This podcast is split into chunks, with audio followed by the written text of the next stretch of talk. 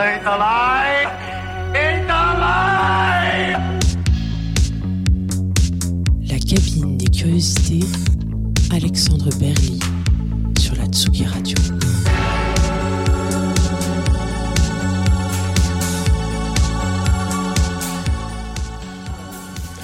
Bonjour et bienvenue dans ce cinquième épisode de la cabine des curiosités, premier épisode de la nouvelle saison sur Tsugi Radio, l'émission qui pousse la porte du studio des artistes et qui s'invite derrière leur épaule pour les regarder, et, pour les regarder, écouter et écouter composer. Pardon, c'est la rentrée hein, pour tout le monde. Je suis ravi de vous retrouver après cette petite pause estivale et j'ai le plaisir de recevoir aujourd'hui le producteur et chanteur franco-américain Yann Wagner qui sort ces jours-ci son troisième album Couleur Chaos sur Yotanka. Nous allons monter ensemble le fil de sa carrière et revenir avec lui sur les coulisses de la production de ses disques, comme sur son approche de la création. Bonjour Yann. Bonjour Alexandre. Merci de nous faire le plaisir d'être ici avec nous pour la cabine de curiosité. Plaisir partagé. Tu sors donc Couleur Chaos, ton troisième album ces jours-ci. Et pour les auditeurs qui ne te connaissent pas encore, je vais rappeler quelques dates un peu clés de, de ton parcours. Tu es apparu sur les radars en 2010 avec le morceau Recession Song sur la compilation Kitsune parisien. Et euh, dans la foulée, en 2011, tu participais au projet de Jacques, No Future avec un remix qui est aussi le moment où tu rencontrais euh, Étienne Dao. Tu as sorti ton premier album 48 Hours sur Pchent en 2012 et, euh, et, tu as beaucoup tourné avec euh, les Francopholies, le Montreux Jazz Festival notamment. En 2014, tu sors, tu sors ton premier EP sous ton alias The Populist, qui est un projet plus électronique, plus club. En 2017, tu sors ton deuxième album This Never Happened sur Her Majesty's Ship. Et c'est aussi l'année où tu produiras, enfin où tu réaliseras le, premier album de Calypso Valois, Cannibal, qui est sorti sur Pièce le label. En 2018, tu participes à la création philharmonique avec Zaya Zouani euh, autour des 100 ans de Leonard Bernstein. En 2020 et 2021, tu feras deux interventions au Printemps de Bourges. La première autour de Leonard Cohen et la deuxième, ce sera la supervision du tribute de, de l'album Demi de Portiched. Et cette année, enfin, tu sors ton troisième album Couleur Chaos, donc chez Yotanka, et dont nous allons écouter un des singles, le morceau Parfum sur Tsugi Radio.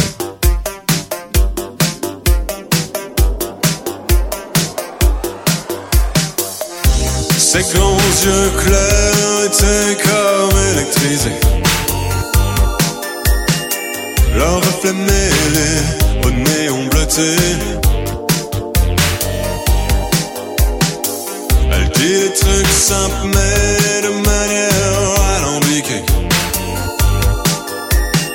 Signe de fumée dans l'air saturé. Entre toi et la porte à l'espace, c'est tellement grand que tu te sens à l'étroit. Y'a comme un parfum de décadence, y'a comme qui dirait un problème de taille. Le panneau est trop grand pour qu'on tombe dedans. C'est réglé en un chant contre chant. Y'a comme un parfum de décadence, y'a comme qui dirait un problème de chance.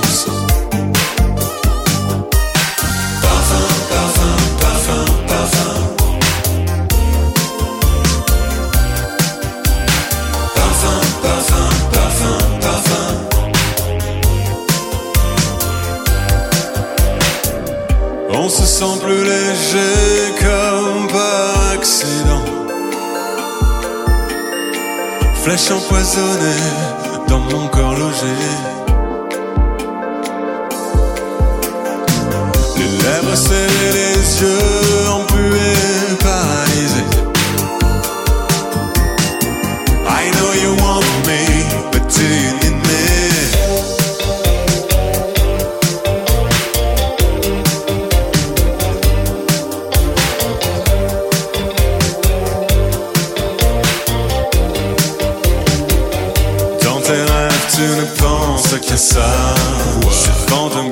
n'importe quoi. Y'a comme un parfum de décadence. Y'a comme qui dirait un problème de taille. On lit des livres dans le mauvais sens. La ville au loin devient fluorescente.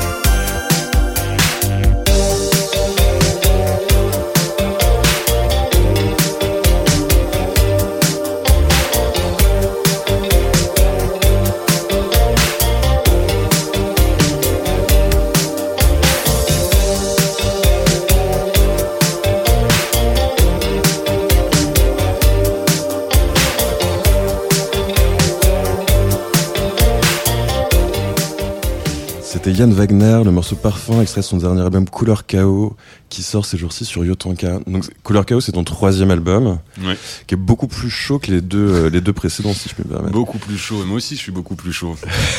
Euh, bon, on va pas commencer comme ça. Pardon. Euh, oui, c'est c'est effectivement, il a une couleur beaucoup moins cold, donc, donc Oui. beaucoup plus hot. Euh, ouais, ouais, ouais, ouais, bien sûr. C'est ouais, ouais, tout à fait. Mais tu l'as composé à quel moment exactement? Parce qu'il y a eu les, les confinements entre les deux. euh, C'était composé avant. En fait, j'ai j'ai vraiment terminé. J'avais terminé tous les morceaux. euh, Enfin, ouais, j'ai vraiment terminé tous les morceaux. Les dernières choses qui restaient à faire, les dernières voix, ce genre de trucs. euh, euh, je dirais en avril 2020. Donc, on était euh, déjà un peu confi- déjà bien confinés, mais c'est le, le- je veux dire, la vue d'ensemble était là. J'avais quasiment tout, quoi. J'ai complété, quoi. J'ai fait les 10% manquants. euh, voilà. Et qu'est-ce qui, qu'est-ce qui, qu'est-ce qui euh, a décidé, par exemple, le passage au français, le, le, le, le fait d'axer la direction musicale sur le côté un peu plus funk, justement un peu moins cold et, et, un peu moins froid, enfin oui, cold, froid, un peu Ouais. moins synthétique. Bah, y a, en fait, ça, y a rien, rien rien à vraiment dicter ça, quoi. C'est venu euh, comme souvent euh, quand je commence un. Enfin, déjà, euh, je travaille tous les jours, je fais tout le temps des morceaux, euh, album ou pas album. Il y y a toujours, euh, je suis toujours en train de, enfin, souvent en train de- d'essayer de faire des, de travailler sur des choses.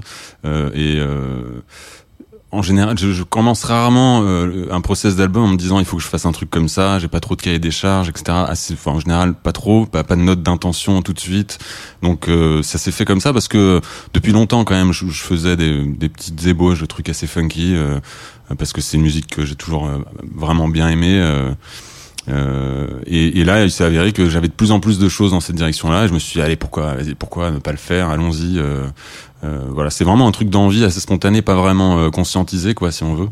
Euh, et pour le français, euh, pour le français, je crois que c'est venu, euh, je crois que c'est venu sur un peu sur la fin de la tournée du, de l'album précédent, où je me rendais compte, j'avais comme une impression de d'incompréhension, c'est-à-dire que je, je tu, quand tu chantes, tu dis quand même des choses, quoi, même si euh, je, suis pas, euh, je pense que la musique prédomine, tu vois, dans mon rapport à, à l'écoute de la musique, tout ça, l'important, je pense, c'est quand même la musique et les sons, euh, mais j'avais quand même l'impression de parler dans le vide, en Que- parlant en anglais. Que le message n'était pas reçu. qu'il n'y avait pas de message qui était reçu, que c'était tout le temps mis vraiment au second plan, euh, même dans la réception, tu vois, médiatique, ou euh, qu'il y avait une dimension qui manquait en fait. Je me disais quand même, tu chantes, alors pourquoi pas avoir quand même, pour- pourquoi est-ce qu'on paye pas du tout attention à ce que tu dis Euh, et, et je me suis dit que peut-être le français c'était une bonne solution pour euh, pour euh, pour aller un peu plus loin Pour contourner le problème, en fait. Ouais, pour pour peut-être en fait faire des vraies chansons finalement. Enfin parce que voilà quand il y a quand même des mots dans les chansons, même si parfois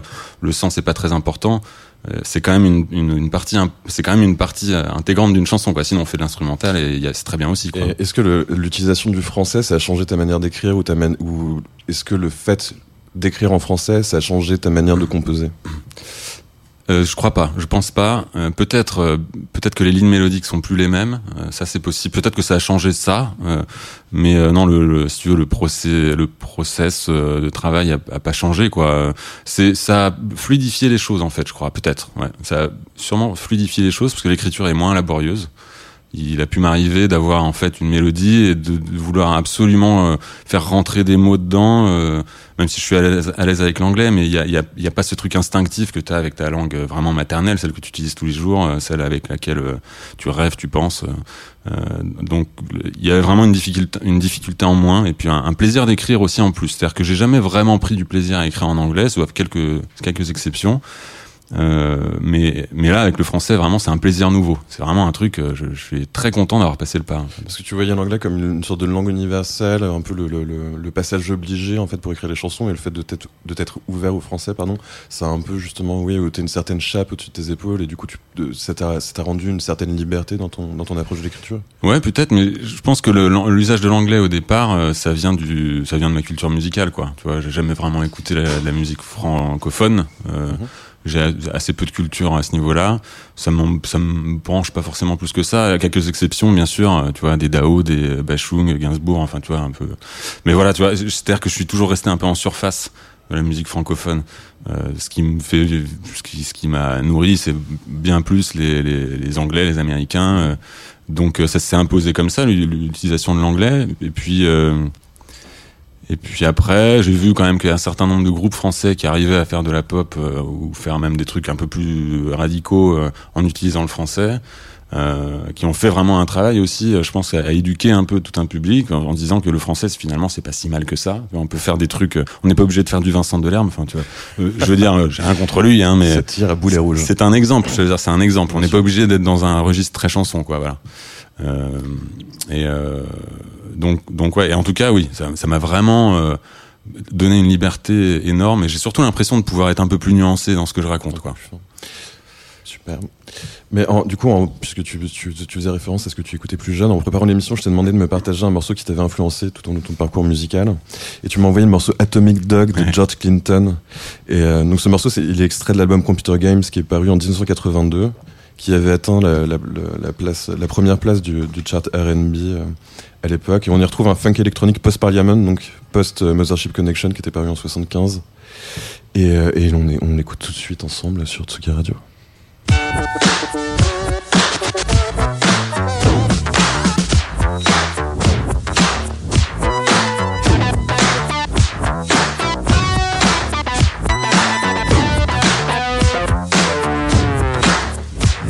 This is a story of famous dog.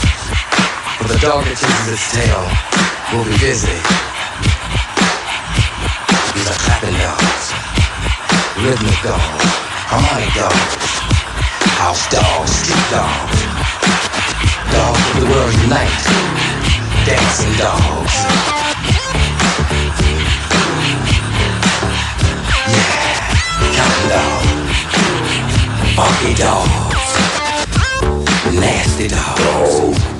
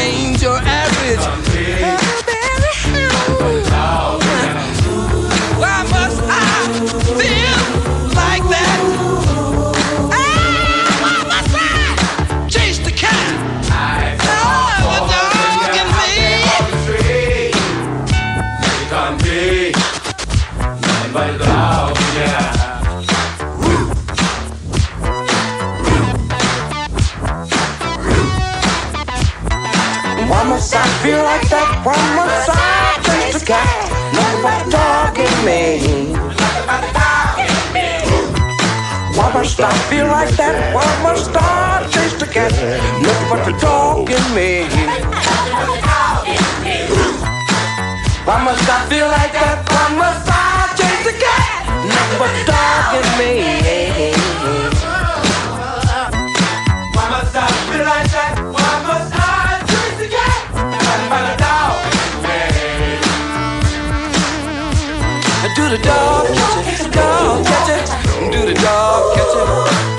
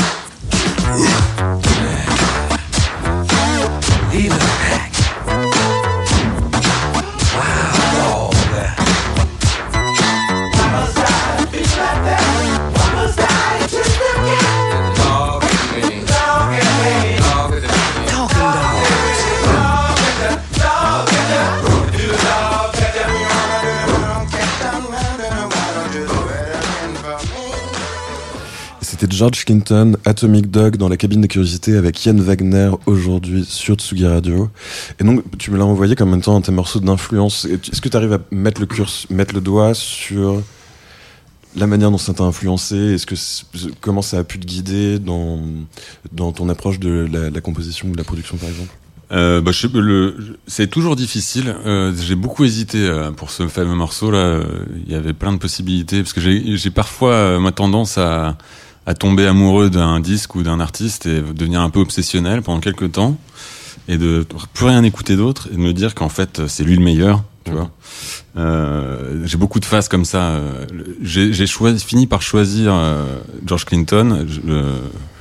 J'ai pris celui-là parce que c'était le, c'est le plus électronique, donc euh, peut-être un peu plus lié à la musique que je fais, mais j'aurais pu mettre des trucs de Funkadelic, des trucs de Parliament. Parce que c'est vraiment euh, euh, la constellation euh, George Clinton, tout, tout le P-Funk avec Bootsy Collins, enfin tous ces gars-là, euh, tous ces groupes euh, étaient vraiment hyper présents quand moi j'ai commencé la musique, euh, parce que je faisais un petit groupe avec des, des copains, quoi, et c'était c'était vraiment un- quelque chose qu'on partageait. C'était le seul truc qu'on partageait, parce qu'à part ailleurs, moi j'adorais la techno, je détestais ça. Il y a un mec qui adorait Dream Theater, moi je trouvais ça pourri, voilà. Et ça c'était vraiment un truc qu'on partageait. C'est un truc, c'est le, en fait c'est le truc qui a cimenté le premier groupe que, que auquel j'ai participé, et, et je me rends compte que euh, que c'est quelque chose que, dont j'arrive pas à me lasser. Contrairement à d'autres choses, tu vois, par exemple, je peux avoir une période drum and bass ou jungle, aujourd'hui, j'en réécoute pour rigoler, mais tu vois, ça me touche plus vraiment, par exemple. Euh, C'est marrant, il y a euh, un gros ouais. retour en plus de la, de la jungle. Ouais, moment. ouais, complètement, ouais.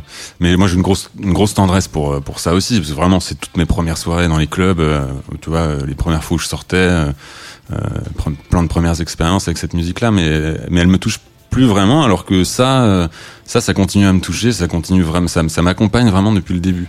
Alors peut-être qu'il y a des éléments, je pense, dans la musique, j'aime bien moi mettre plein de petits synthés, des petits bruits un peu partout. euh, euh, j'aime bien euh, avoir des petits éléments perturbateurs dans la musique, même si je, même si euh, j'admets volontiers, par exemple, que cet album, ce sont des chansons assez formatées, tu vois. Mais j'aime bien. euh, je pense que tous ces petits éléments de prod, ça vient sûrement de mon goût pour cette musique-là.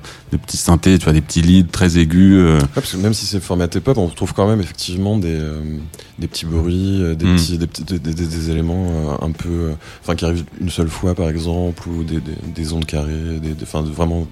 Bah, c'est l'utilisation, la, leur utilisation du synthé à, à- à ces, ce- ces groupes-là, en fait, c'est hyper important. C'était faire une ligne de basse avec un, avec un synthé, euh, c'est euh, c'était quand même une grosse nouveauté, quoi. Bon, après, moi, j'ai pas, j'ai pas vécu ça quand c'est sorti, mais je sais que ça m'a direct. euh, c'est des sonorités, en fait, je pense, qui me plaisent, qui me plairont toujours.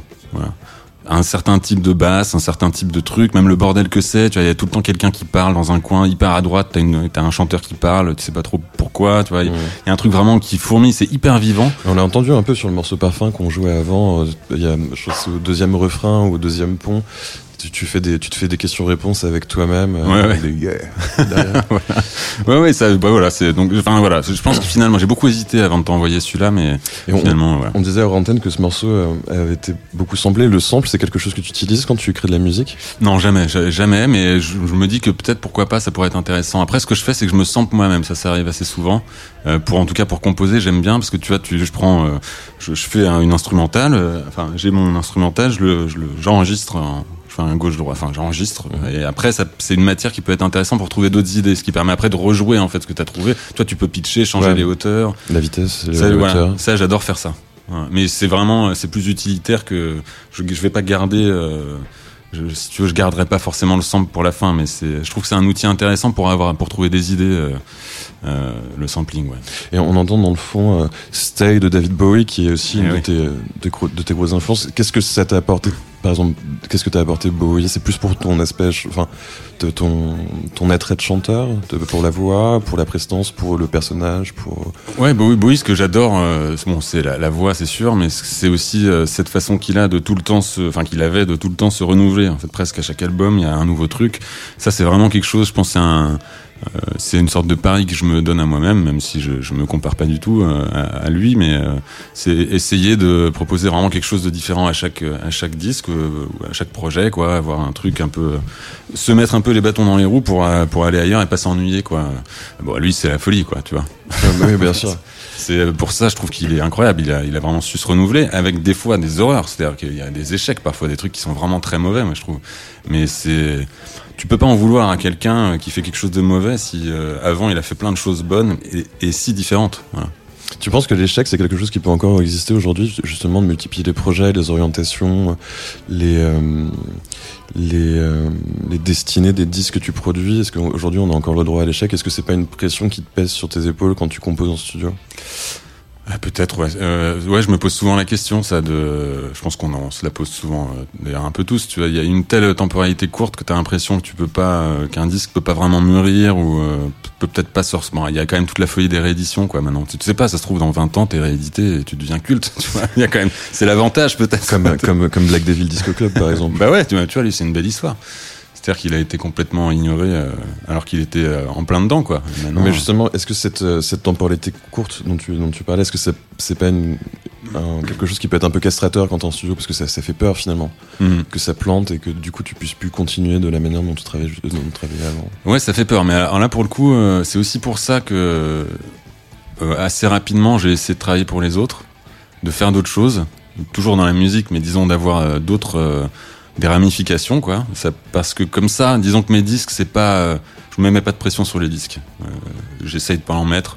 J'en ai moins, je pense, parce que euh, parce que je fais d'autres trucs euh, qui sont plus de la commande et que j'adore euh, presque autant.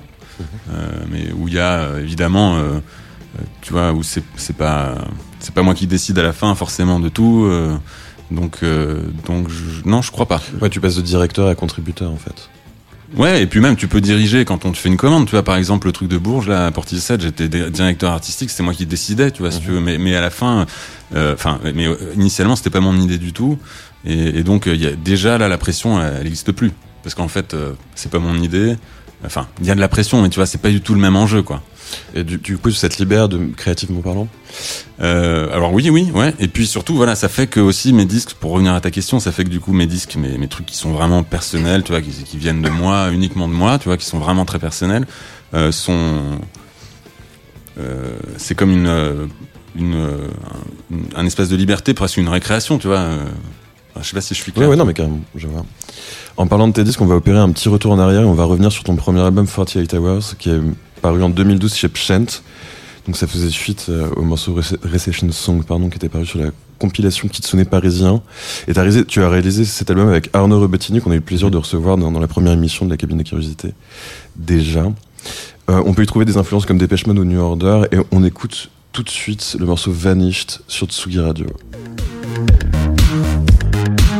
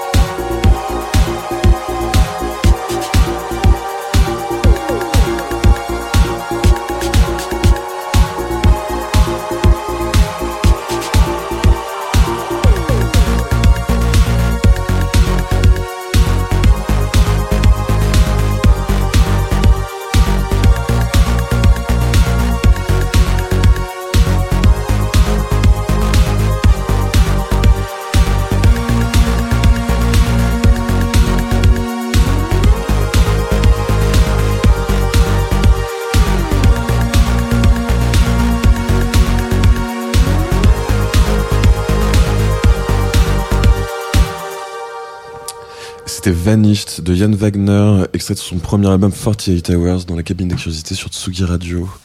Et on disait juste avant le morceau que tu, tu avais produit ce, t'avais réalisé cet album avec Erno Robottini.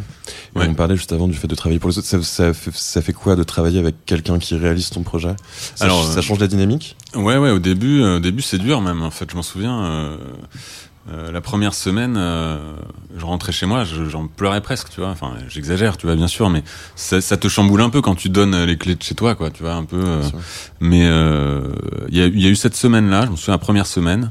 C'était un peu difficile parce que c'est le moment aussi où tu te tournes un peu autour, tu vois. Arnaud, je le connaissais pas très bien euh, euh, et on, et on cherchait, tu vois, un peu la direction aussi. Mais euh, dès que t'as trouvé, euh, dès qu'on a trouvé la, direction euh, du premier, quoi, là, tout après, c'était génial parce qu'en fait, euh, j'ai beaucoup appris moi avec euh, avec lui, tu vois. t'as, euh, il a une certaine façon de travailler qui est pas forcément la mienne aujourd'hui, mais un truc un peu euh, un peu à l'ancienne, un peu rock'n'roll, tu vois. Où il y a- Justement, tu, tu te souviens de comment ça se passait dans le studio? Ouais, ouais, carrément, c'était euh, c'était hyper simple. C'est-à-dire qu'il y a, il, lui, il, avait vraiment un truc vraiment de prod, c'est-à-dire que euh, il me laissait jouer tout. Tu vois, c'est moi qui rejouais toutes les tous, tous les trucs, mais je profitais de son studio, tu vois, et puis de son surtout de son savoir-faire à lui, sa, sa manière d'approcher les machines. Tu vois, il faisait quand même les sons, euh, et euh, mais j'aimais bien sa façon de faire parce qu'il avait un truc. euh, très brut, tu vois, on faisait c'était un prémix, tout, tout- tous les sons étaient déjà réglés au moment de l'enregistrement, tu vois, il y avait très peu de post-prod, quoi. C'est, c'était intéressant, je, je trouvais, euh, c'est, il y a, c'est, c'était un, ouais, un truc très immédiat, quoi. Un peu comme quand on enregistre un groupe de rock, quoi. C'est, on faisait les prises de synthé, prises de boîte à rythme, euh, tu vois, on faisait le son et puis pff, le kick pendant trois minutes, on attendait, tu vois. On prenait pas un kick et on le découpait après. Il y avait, il y avait vraiment ce truc de garder, euh, faire vraiment des prises sur tout le morceau avec toutes les machines. Avec les machines qui bougent ensemble, Ouais, le ouais, ouais. qui se crée. euh. Ouais, c'était c'était vraiment intéressant. J'ai vachement appris avec ça. Je pense que pour le premier album, c'était hyper important que je travaille avec quelqu'un, quoi. Ouais. C'est vrai, ça t'a vraiment aidé après euh, pour pour la suite. euh, ça t'a donné une sorte de guideline euh, pour euh, pour monter un projet en me disant maintenant je sais que enregistrer ça va me prendre un mois par exemple ou deux semaines. Ouais, après c'est c'est tout le temps différent, tu vois. Mais par exemple, euh, moi pour mes trucs, vu qu'il n'y a pas beaucoup de, il y a pas besoin de faire de studio en général. Euh, jusqu'à présent, euh, je fais presque tout à la maison. euh, les batteries, c'est pas des vraies batteries. Enfin, sur le nouveau, oui, mais bon, c'était, on a fait ça un peu à distance à, à cause confinement et ce genre de choses. Mais euh, oui, oui, ça m'a aidé à comprendre comment ça marche, euh, combien de temps ça prend, combien de temps ça doit prendre. Il y avait aussi des trucs où le fait de travailler avec lui, qui avait quand même vraiment beaucoup d'expérience. C'était intéressant. euh, parfois, il disait stop. Là, stop. Là, dans ce morceau-là, tu ne pousseras pas plus loin. Si tout ce que toutes les autres idées que tu veux mettre, garde-les pour plus tard. Et ça, j'aimais bien. je ça, je, ça, j'ai vraiment gardé ça. Ce truc de, de à un moment, tu, faut, tu peux pas tout mettre. Tout ce que t'as pas pu mettre dans ce disque-là, tu peux le mettre dans le prochain ou dans un autre truc. Euh, euh, faut faire le disque que tu peux faire, pas le disque que tu rêves de faire forcément. euh, C'est un super conseil. Ouais, ouais, c'est vraiment un super conseil. Et euh, le, le fait aussi, tu- comme tu le disais, tu avais accès à son studio, le fait d'avoir accès à toutes ces machines, enfin qui coûtent aujourd'hui une fortune, ça a dû forcément être un intérêt euh, pour euh, pour euh, pour pour les morceaux aussi, parce que quand tu as composé les morceaux, t'avais pas accès à tout à Ah tout ouais, ce ouais. parc en fait. Moi, j'ai fait toutes les démos avec un MS2000 de Korg. Et, euh, et un tout petit peu de plugin, mais presque pas. J'ai quasiment tout fait avec ce truc, euh, qui c'était bien d'ailleurs, j'aimais bien. Hein, y a, mais oui, oui, bah c'est sûr. Et, ça m'a donné le goût en fait. Et juste à, euh, c'est dans à ce moment-là, donc quand on faisait le truc, j'ai commencé à en acheter aussi. Je me suis fait un petit parc de synthé que, que si ça avait été aujourd'hui, j'aurais jamais euh, acheté parce que c'est, ridiculement cher. C'était déjà cher à l'époque il y a 10 ans, mais c'était divisé par deux. 10 ans déjà. Et ouais. Mais euh, oui, oui, bien sûr. Bah, si, il m'a donné le goût de. J'avais déjà le goût du synthé. J'aimais bien les, les sons et tout ça, mais mais euh, oui, ça, il m'a permis de, de comprendre comment ça marche. euh. Est-ce que tu penses que les, les, les synthés que tu utilises, parce que t'as un SL101, un Pro One, euh, un jeune de 60, les limitations des machines, ça t'aide créativement parlant? Oui, oui, bien sûr, ça, ça aide, ça aide, ça aide au début. Maintenant, j'ai l'impression que parfois, euh, euh, parfois j'ai l'impression d'avoir trop de trucs euh, maintenant. Euh, parce que j'ai vu d'autres gens travailler qui travaillent pas du tout comme moi. Je pensais à, par exemple Bagarre, tu vois, ou avec qui j'ai pu bosser un peu. euh, Enfin, où j'ai fait un remix, quoi. Tu vois, du coup, on s'est rencontrés. Je suis allé dans leur studio, j'ai vu comment ils travaillaient. Et, euh, et j'ai trouvé ça hyper intéressant. Ils sont, ils ont pas de, ils ont très peu de machines en fait. Ils sont dans un truc. euh, C'est tout dans la boîte? Ouais, quasiment. Ou alors, tu vois, peut-être que je dis bêtises. Maintenant, peut-être ça a changé, mais c'était il y a quelques temps déjà. Mais en tout cas, ça les empêchait. Tu vois, ils, ils, c'était un rapport à, à la création totalement différent et euh, complètement décomplexé en fait. Et je trouvais ça, je trouvais ça assez cool, quoi. Parfois, le, Après, c'était- c'est- ils sont aussi dans une dynamique de groupe, alors que toi, Ouais, ouais, tout seul, ton groupe, finalement, ça peut aussi être tes machines. Ouais, ouais, ouais. Non, ça c'est vrai. Ouais, c'est vrai que le fait quand même d'avoir d'avoir des machines qui qui savent faire bien un truc et pas très bien le reste, ça, ça limite. C'est c'est bien. tu vois, Mais euh, mais euh, je sais pas. De, de plus en plus, je me dis que pff, je pourrais très bien faire sans quand même. Voilà, maintenant. Mais euh, certainement pendant longtemps, ça m'a Ça m'a vraiment aidé. Ouais, ça aide. C'est vrai que si tu commences, enfin, effectivement, j'ai commencé avec juste un ordi et ce genre de truc. euh, Enfin, c'est pas tout à fait vrai, mais bon, disons que quand t'as accès pour la première fois au logiciel, et que t'as un pote qui te file tous ces cracks de plugins et tous des tout- genre 500 synthés avec euh, 10 000 presets, tu sais pas par où commencer. C'est Ouais, difficile. Tu, tu te perds, effectivement. Ouais, ouais, il y a vraiment moyen de se perdre. ouais. Sauf si t'as déjà une idée très claire dans la tête de ce que tu veux faire, mais c'est pas forcément le cas de tout le monde. Et, et moi, je pense que c'était pas vraiment le cas au début. Je savais que je voulais faire de la musique, mais je savais pas exactement quoi. Enfin, je savais ce que j'aimais, tu vois, mais après, c'est souvent assez drôle. Moi, je trouve que quand tu, quand t'écoutes des, parfois, en fait, il y a des gens, tu vois, tu sais ce qu'ils aiment, tu sais ce qu'ils écoutent, et t'écoutes leur musique, ça ressemble pas trop. Et en fait, ça, je trouve ça assez ouf. Moi, j'ai l'impression que c'est un peu ça parfois. Tu vois, il y a plein de choses que j'adore, mais je ferais jamais ça. Euh, et je- parce que quand je vais devant mes machines ou quand je, Ouais, prends mon crayon, tu vois, je, me retrouve à pas du tout faire ce que ce que j'écoute. euh, J'ai un peu la même sensation quand je, fais de la musique aussi. ouais, c'est drôle ça. Mais je pense qu'il y a beaucoup de gens comme ça. Mais après, c'est la digestion aussi, c'est la manière dont tu approches, parce que tu peux aimer quelque chose euh, soniquement, pour une texture, pour la manière dont c'est écrit. tu vois, typiquement la musique industrielle, et après, quand tu te retrouves devant tes machines, tu peux pas forcément euh, aller aussi loin que eux allaient à l'époque, par exemple Robin Grisel ou Ah oui, oui, Cabaret sûr. Voltaire, qui font aussi partie de ton euh, de, de, de ce que t'écoutais, euh, Ouais, ouais, carrément. de Ouais. ce que t'écoutes toujours, sûrement. ouais, ouais. Non, mais c'est assez drôle. Je sais plus ce que c'était la question de base, mais. Moi non plus. Enfin, en tout cas, ouais, le, le, le- fait de travailler avec quelqu'un, travailler avec un producteur, c'est c'est vraiment formateur. Enfin, si tu tombes bien. Moi, je suis bien tombé avec Arnaud, ça m'a vraiment aidé, quoi. Ça m'a vraiment beaucoup aidé. C'est la magie du moment aussi. Ouais, ouais, ouais. Et puis ce truc, voilà, de dire arrête, euh, tu vois, arrête. Il est fini le disque, ta gueule. Tu vois, vraiment, il y a des trucs comme ça. Il disait pas ça comme ça, mais il disait, c'est fini Ouais, là. ça suffit. Ça suffit. Et euh, c'est bien ça. Il s'est, passé longtemps entre ton, entre ton premier et ton deuxième album, sur lequel on va, on va venir. Euh, euh, est-ce que, enfin, comment ça, enfin, est-ce que le, le fait de faire des longues pauses comme ça, ça fait partie de ton processus d'écriture? Alors non, le deuxième album, c'était une douleur. Je sais pas pourquoi. Je me suis mis une pression. Tu vois, tu vois, on revient au truc euh, dont on parlait tout à l'heure, de la pression des disques. Tu vois, le- je m'étais mis une grosse pression sur le deuxième. Je pense que c'est aussi ça. Après, je suis aussi devenu papa. Ça m'a pris du temps aussi. Et donc c'est du, temps que j'ai- du temps que j'ai pris pour pour euh, pour devenir papa, quoi. vois. Euh, et euh, mais oui, oui, c'est c'était très long. C'était trop long. Mais je me suis vraiment beaucoup pris la tête. Et on va écouter donc un extrait de ton deuxième album, This Never Happened, sur le label Humble Ship. Euh, dans les cinq ans qui te séparent d'une premier disque, on- tu, tu opères une importante évolution, notamment au niveau des voix. On retrouve des accents de Sinatra, dont tu reprends It's- It Was a Very Good Year ou de Scott Walker. On écoute maintenant le morceau Grenade sur Tsugi Radio.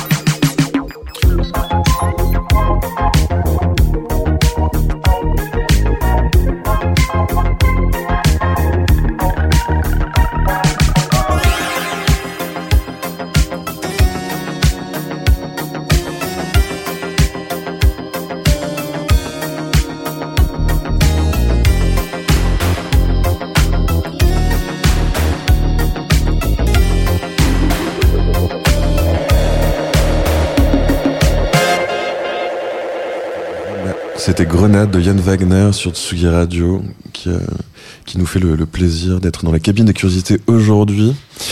Sur, sur ce deuxième album, euh, enfin, il y a vraiment une, une grosse évolution par rapport à ton premier. Qu'est-ce qui qu'est-ce qui s'est passé Tu te souviens? Enfin, comment Euh, est-ce que tu l'as approché? Ouais, ouais, ouais. Comme je disais, c'était, c'était assez compliqué. euh, au départ, je me suis dit, tiens, je vais faire un album que des, avec que des balades. Parce que j'étais vraiment plus dans ce, dans ce mood-là. C'était un peu dicté par ce que j'écoutais. J'écoutais vachement This Mortal Coil, tu vois, des trucs vachement plus sombres, Dead Can Dance, euh, très lents, tu vois. euh, euh, je me suis mis à beaucoup écouter Nick Cave, euh, beaucoup aussi Scott Walker, Lee Hazelwood, que j'écoutais déjà, mais vraiment, je me suis vraiment plongé dans il y avait que des disques comme ça qui tournaient à la maison quasiment. Et, euh, je pense que c'est pour ça. Euh, J'avais vraiment aussi envie de faire un truc beaucoup moins synthétique. C'était l'idée. J'avais presque envie de que ça sonne comme un faux groupe, tu vois, un peu. euh. Mais c'était dur. C'était c'était dur. C'était trop long. euh, J'ai vraiment mis plein de trucs à la poubelle, recommencé plein de fois. C'était difficile. Je, je, je, pense quand j'ai reçu, j'ai eu le plaisir de recevoir Nova Materia ici, je leur avais posé la question et ils me disaient que eux, quand ils composaient un album, ils écoutaient pas du tout de musique, ils étaient vraiment focus sur le, le- la production en cours et qui restait une sorte de, de circuit fermé entre euh, le studio et, euh, et chez eux. Bon, après, leur, leur studio et chez eux, mais enfin, du coup, ils étaient pas du tout, euh, ils voulaient pas corrompre leurs idées entre guillemets en écoutant d'autres groupes. Toi, tu fais l'inverse en fait. Quand tu quand tu composes, t'écoutes. Et du coup, il y, a un- phénomène un peu d'éponge? Non, justement, je pense qu'ils ont tout à fait raison. Euh, quand je dis que j'écoutais que ça, c'est que tu vois, j'étais pas vraiment encore dans le. Je fais de la musique tout le temps, mais à partir du moment où je dis que je fais un album, c'est que j'ai déjà quand même euh, les premières pièces du puzzle, euh, elles sont déjà là. Et à partir de là, effectivement, euh, je suis en général, j'écoute plus rien parce que tu- j'écoute que mes trucs euh, tout le temps. euh, je suis en train de faire des, des versions, plus d'autres versions, et tout le temps en train de réfléchir à ça. Ça, Euh, rend, ça rend un peu hermétique en fait le fait de travailler sur un album comme t'es tout le temps plongé dans les 10 ou 15 morceaux qui vont constituer le corpus. euh, Ouais, c'est ça. Mais là, sur le deuxième, c'était trop long. Ce qui fait que ça m'a rendu un peu fou. Enfin, tu vois, à la fin, tu sais plus tout ce que tu veux. Et vu qu'effectivement, j'avais décidé de le produire tout seul, c'est encore plus difficile. Et, euh, et voilà. Mais le, le, ouais, le virage, il vient quand même du truc où j'écoutais moins de techno, moins de musique électronique. Je sortais un peu moins parce que j'avais un petit enfant. Tu vois, il y a un truc. euh, je pense que tout ça, euh, ça, c'est vraiment euh, ce genre de choses aussi bête que ça, à mon avis. Et est-ce que tu penses que le, le passer l'expérience de ton premier album, le fait d'avoir beaucoup tourné avec, parce que tu as clairement une position de chanteur qui est beaucoup plus assumée sur le deuxième album. Est-ce que tu penses que le, le live, ça a apporté quelque chose au studio, au, au, au Yann Wagner en studio, et Ah ouais. par, rapport, par, rapport à, par rapport à la voix, son utilisation, son placement? Ça c'est sûr. De toute façon, je suis vraiment devenu chanteur par accident. Ça a commencé euh, quand j'étais aux États-Unis. J'avais personne pour avec qui jouer, donc je faisais de la musique. J'étais tout seul. J'étais obligé de chanter des trucs. Enfin, en gros, je me suis dit tiens, ça serait bien d'avoir une voix, mais je connaissais personne, donc j'ai essayé de le faire. Donc c'est vraiment par accident. Et j'ai appris ça au fur et à mesure avec les concerts. Le fait d'être chanteur, de comment tu fais pour poser ta voix, comment au bout d'un moment t'arrêtes de mettre vraiment trop d'effets parce que t'as peur. Tu vois, euh, au début, je mettais vraiment de la reverb à 100% parce que tu vois, t'es- je, je, je- Oh, Tu veux te cacher Ouais, t'as envie de te cacher au, au fur et à mesure, effectivement, des concerts. Ouais, ça, les concerts, ça change tout. Ça te donne. euh, oui, je suis devenu chanteur en, en chantant devant des gens, quoi. Euh, Avant, euh, j'étais pas du tout. euh, voilà. Et donc oui, je pense que le deuxième album, c'était aussi ça. C'était après beaucoup de dates. euh, euh, ouais, ouais, complètement. C'est lié. C'est vraiment lié à ça. Il y a un truc un peu. T'apprends au fur et à mesure. Hein, ouais. Parce qu'on va, on, on- on va en parler un peu plus tard, mais parce que tu, tu joues également en DJ. Est-ce que le, le fait de jouer en DJ set, ça a un- aussi un impact sur la manière dont tu composes de la musique? Euh, je sais pas. Franchement, c'est Pas d'avis. Non, c'est une bonne question. euh, sûrement, sûrement. Oui, oui. Je pense dans le truc de peut-être quand tu. Ouais, parce que quand tu mixes des morceaux ensemble, c'est un peu comme si tu faisais un arrangement d'un truc un peu plus gros.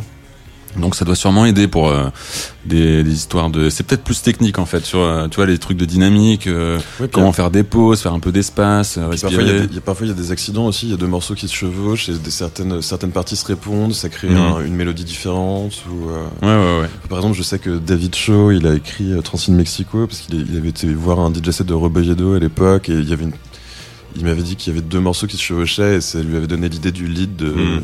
De Transcend Mexico. Tu vois, Enfin, il y a des choses comme ça qui peuvent se déclencher. Ouais, ouais, c'est drôle ça. Mais ça, c'est ouais, euh, carrément, c'est sûr. Non, mais le, le DJing, c'est hyper important. C'est une, une autre façon de voir la musique. C'est une façon, oui, comment tu fais pour. euh, en additionnant euh, A plus B plus C, tu fais un nouveau truc euh, qui a rien à voir. ouais, c'est vachement intéressant. hein. 2017, c'était, c'est aussi l'année donc où, où tu as réalisé le, le premier album de Calypso Valois, Le Jour, euh, qui est sorti sur Pièce le Label. Je vous, je- je vous propose d'écouter le morceau titre sur, sur Tsugi Radio et on en parle juste après.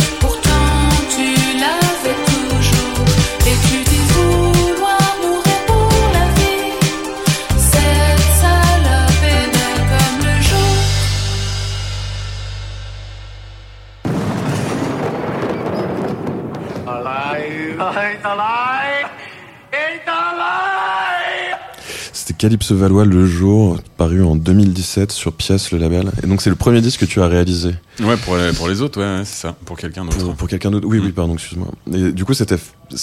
Enfin, comment ça s'est passé? Comment est-ce que tu t'es mis euh, dans, les, dans les pieds du réalisateur pour quelqu'un d'autre? C'est parce que c'est une position forcément différente de celle que tu adoptes quand tu travailles pour toi-même?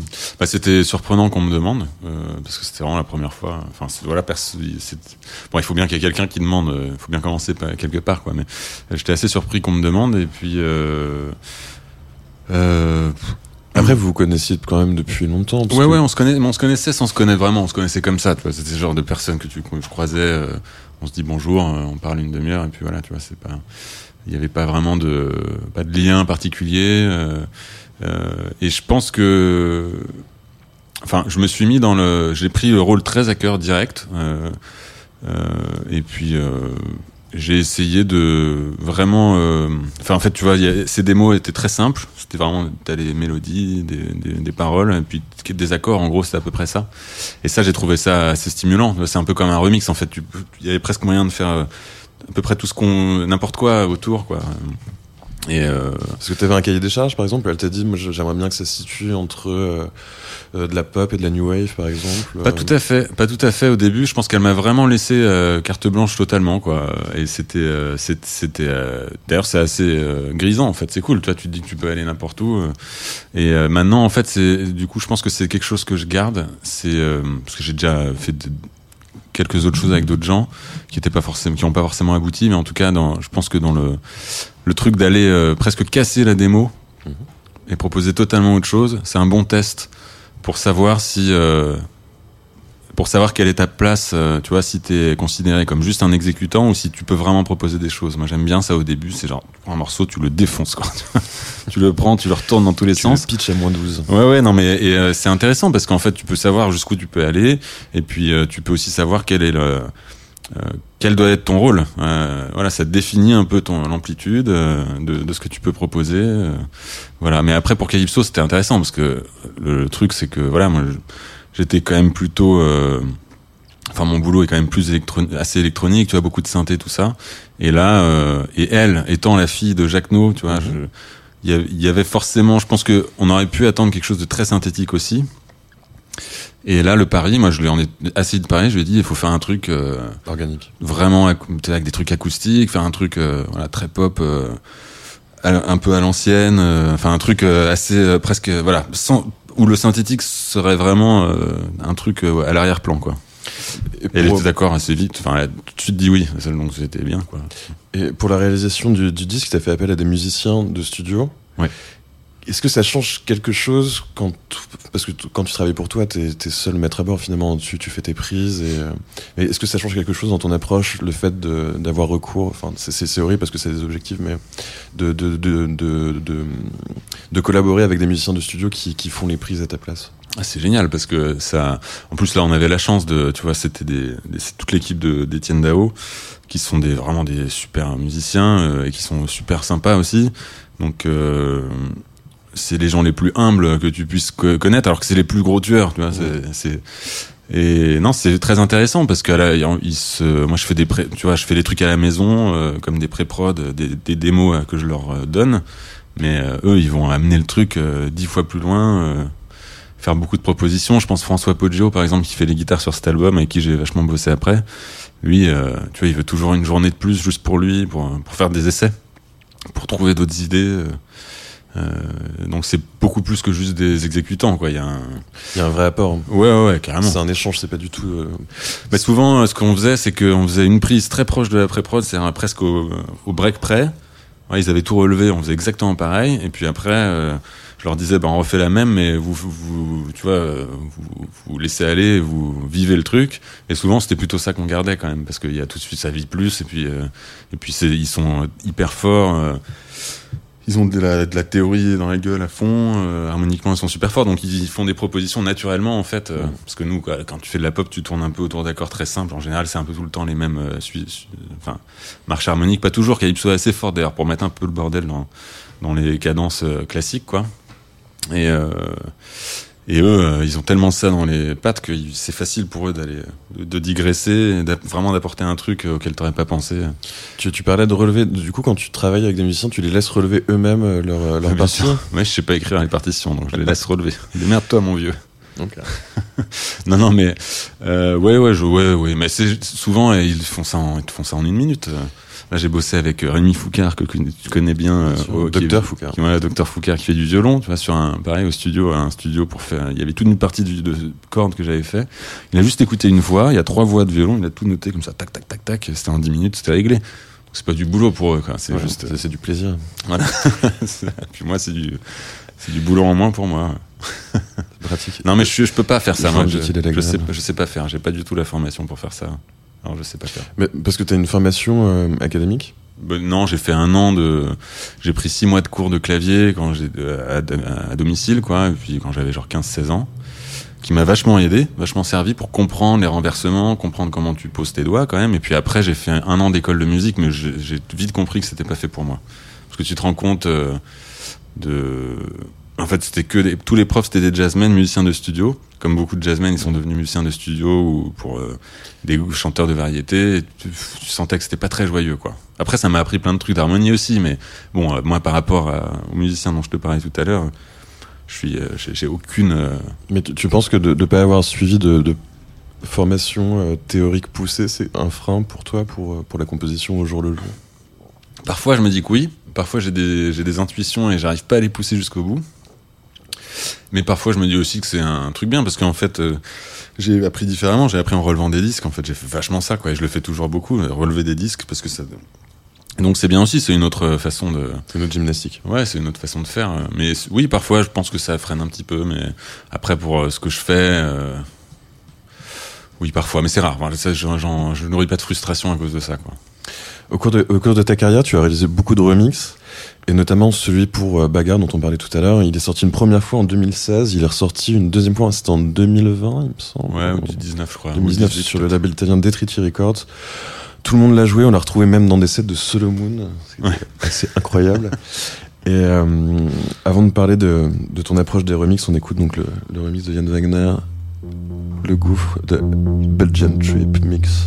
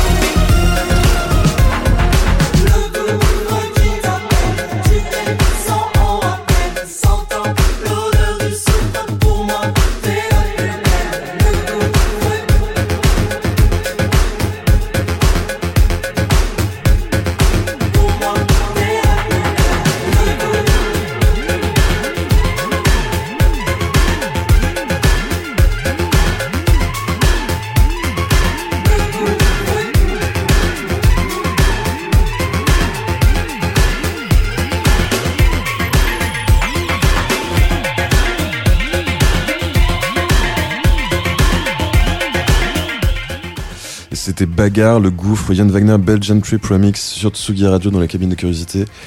Yann, du coup, enfin, comme, comme je disais euh, juste avant le, remix, t'étais- tu as réalisé pas mal de remix. Quelle est ton approche particulière de l'exercice? Alors ça dépend et ça a changé à travers le euh, au fil du temps. Euh, au départ, j'avais vraiment ce truc, comme c'était un peu la mode aussi dans les années 2000, je pense, de juste garder la voix et de tout refaire autour. Je serais un peu revenu de ça. C'est ce Euh, que fait Yuxak, il, il nous- l'avait confié lorsqu'il était venu dans l'émission. Oui, oui, ouais. Euh, moi, j'ai pas mal fait ça et en fait, au bout d'un moment, je me, je, tu te dis quand même que c'est, je respecte ceux qui le font, hein, parce que j'aime bien Yuxek, tout ça, mais, mais, euh, mais euh, en fait, ça me fatigue, quoi. tu vois, je- c'est bien de garder euh, des éléments du morceau, des trucs, des marqueurs très forts, euh, Mhm. Mais c'est pas toujours facile, c'est vrai aussi. C'est vrai que ça ajoute de la contrainte. ça. Ouais, euh, c'est parfois plus difficile parce qu'il faut réussir à. Plus tu mets d'éléments originaux, plus euh, tu dois faire un mariage qui est parfois contre nature avec toi, ton propre son. euh, mais c'est justement, moi je trouve que c'est ça qui est intéressant. Donc euh, de plus en plus dans les remixes, j'essaie de garder le plus possible, euh, tout en produisant évidemment d'autres choses. C'est c'est bien, mais il y a il y a parfois un côté magique hein, à faire comme euh, comme ça, de juste garder la voix et tout changer. Il y a un truc magique parce qu'en fait t'éclaires une mélodie d'une autre manière. C'est parfois c'est incroyable. Tu vois, tu, une mélodie qui était euh, par exemple lumineuse, tout ça, tu peux la rendre ultra triste et c'est hyper intéressant. Mais euh, tu peux aussi faire ça en gardant plus d'éléments et juste en changeant euh, le son même. euh, voilà. Ouais, parce que la- l'approche de base du remix, en fait, c'était littéralement un remix. En fait, les, Ah oui.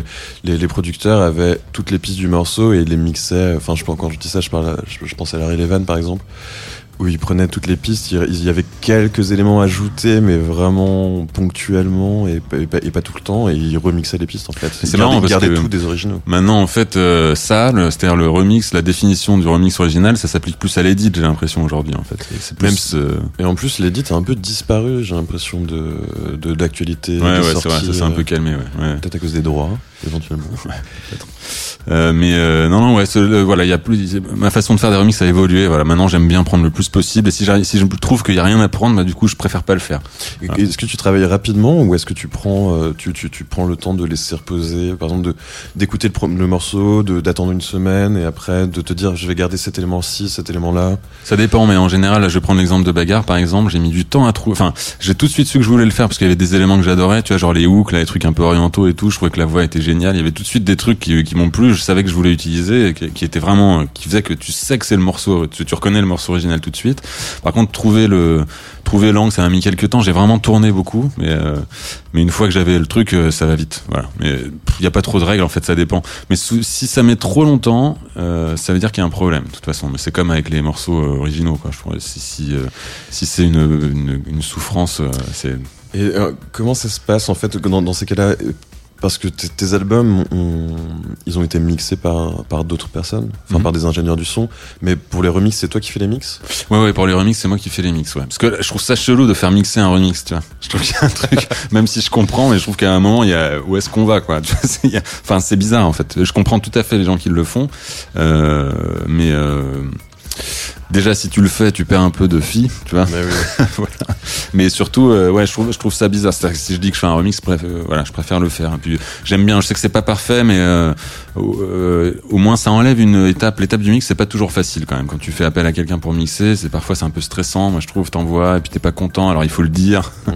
Et puis euh, et il renvoie et t'es encore pas content. Alors faut le redire. Tu vois, il y a un truc un peu. Ça peut être laborieux. ça peut être un peu un peu conflictuel parfois. Donc euh, Mais ça peut être intéressant aussi parce qu'il peut aller Ouais. dans une direction complètement opposée à celle et révéler par exemple des, des, des idées que tu pouvais considérer comme mineures dans le morceau et en faire quelque Oui, chose oui, de non, super mais- important. Moi, c'est pour ça que je fais mixer mes albums par quelqu'un, parce que je trouve que déjà, euh, vu que tu fais tout tout seul, c'est quand même bien d'avoir quelqu'un qui vient mettre les, les oreilles dedans. Et effectivement, il peut, il peut te mettre en lumière un élément que tu pas du tout, euh, que, que tu pensais secondaire, et que ça, c'est hyper intéressant.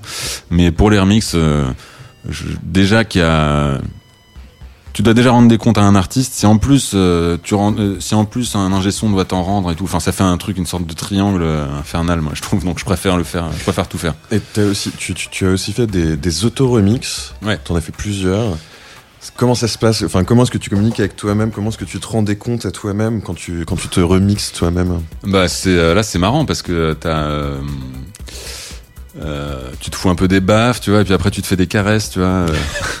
non c'est c'est non c'est c'est hyper drôle là, là pour le coup c'est il y a souvent c'est des morceaux qui ont été mixés justement par un ingé son, donc, a- donc les sources sont un peu altérées par rapport à moi, ce que j'ai dans ce que j'avais. Donc en fait, je, re- je redécouvre un peu les morceaux. Tu vois, il m'envoie les multipistes et je les repose. Donc c'est c'est ouais, c'est un truc un peu bizarre. C'est un peu Ouais, parce que du coup, il y a eu du temps entre la production du disque et le moment où tu fais le remix. Ouais, en plus, eu ouais, le temps de l'oublier. Voilà, ouais. Puis euh, je sais qu'il y a des éléments. Euh... euh, ça, c'est un, un exercice vraiment drôle. Moi, j'ai- j'aime vraiment bien faire ça. C'est assez drôle. Ouais. Euh, mais c'est bizarre. Hein. C'est vrai que c'est bizarre. Mais ça, tu, tu penses que c'est un, un exercice que tu pourrais conseiller, euh, par exemple, à des producteurs débutants de se remixer eux-mêmes pour reprendre des idées qui pouvaient? Pourquoi pas? J'avais jamais pensé, mais c'est pourquoi pas? Enfin, déjà, c'est intéressant. le mix, c'est intéressant. De prendre ces morceaux, de prendre les multipistes, de sortir, changer de session. moi, en général, je fais pas ça. En général, je fais le morceau et puis je, je reste dans le même logiciel et je continue avec le mix. Tu vois, je sais qu'il y a d'autres gens, euh, toi, par exemple, où tu Ouais, moi, je fais des. t'exportes tes pistes et tu c'est comme si tu faisais une sorte de là tu récupères tes éléments ailleurs et tu vas les mixer à, à partir d'un truc blanc une page blanche Ouais, puis en plus, je change, de logiciel pour. voilà, ça, ça c'est intéressant. En fait, euh, je pense que c'est intéressant. Et le fait d'autoremix, c'est un peu ça. Voilà. Et donc ouais, ouais, ça, ça peut être un bon exercice sûrement. Même euh, puis il y a un côté drôle, tu vois. Enfin, moi j'aime bien avoir deux deux personnalités euh, musicales différentes parce que ça te permet. Pourquoi pas en avoir trois ou quatre, même parce que ça permet de ça permet de d'aller où tu veux vraiment. Bon, en fait, je pourrais aller où je veux en gardant juste mon nom, mais il y, a- quand même un truc de Tu penses que t'as besoin d'avoir une cartographie claire? Euh, c'est plus ou moins clair et c'est suivant les moments, mais mais ouais, quand même, ça m'aide. Ça m'aide parce que euh, je fais pas la même chose, quoi. En fait, c'est marrant, toi, tu, tu te lèves le matin, tu te dis, bah aujourd'hui, euh, ça va être ça. Et, et des fois, en fait, tu finis par faire autre chose et tu finis par reprendre ta casquette d'avant, mais moi j'aime bien, ça me simplifie un peu les choses, ouais. ouais. Puisqu'on en parle, on va parler de The Populist, ton alter ego qui est plus club, Ouais. plus, euh, plus électronique. T'as as réalisé, enfin, t'as as sorti plusieurs EP sur Space Factory, Days of Being Wild et aussi Zone, le label de The Hacker entre autres, et euh, dont on va écouter le morceau titre qui s'appelle Backshish sur Tsugi Radio.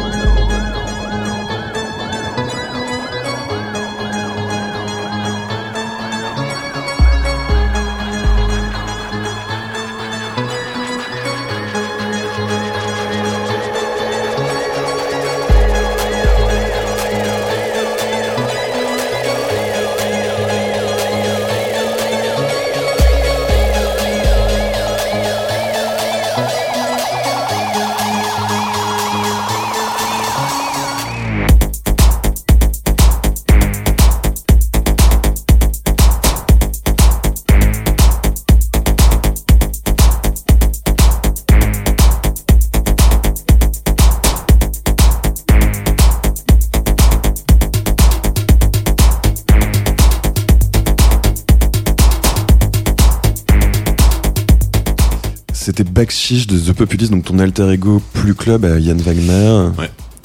Et donc du coup, tu le disais avant, c'est c'est- c'est quoi? Ça, ça vient du réveil. C'est si tu te lèves du pied droit, tu, tu, tu vas travailler comme Yann Wagner au studio, et du pied gauche, c'est The Populist ou c'est plus des moments. ou- Euh, non, non, je sais pas, c'est vraiment des envies, mais le, le, ça, moi, ça simplifie les choses pour moi, parce qu'il y a, y a un moment, le premier album était plus techno, par exemple, sous mon, euh, mon, sous mon vrai nom, et le deuxième était plus euh, carrément partait ailleurs, et euh, j'avais quand même envie de faire des trucs avec du pied, tu vois, un truc qui se danse tard le soir.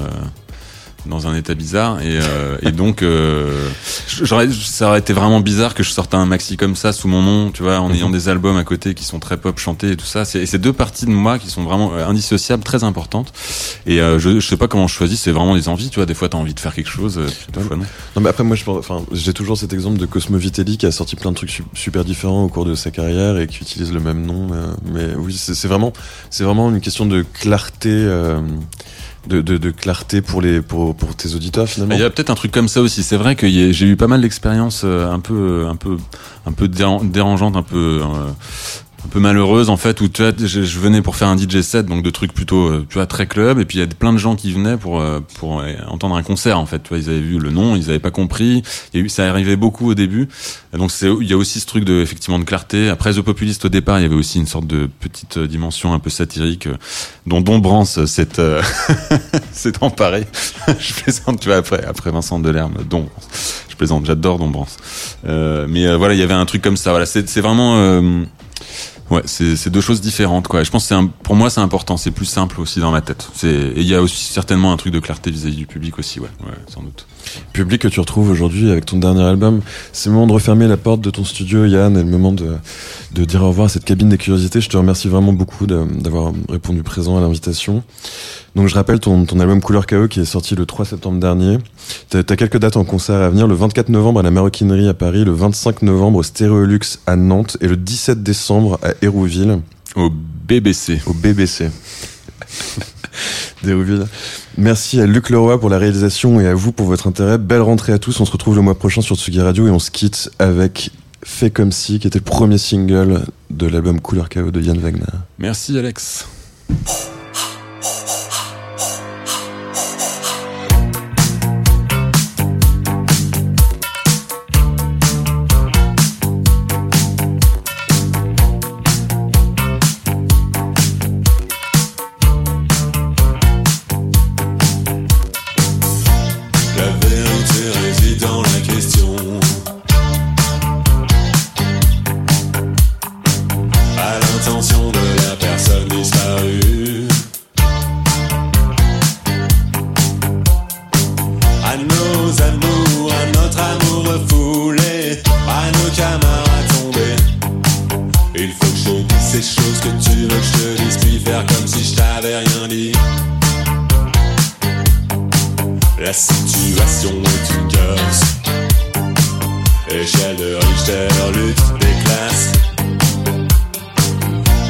Échange de devises avec toi, trafic de malentendus.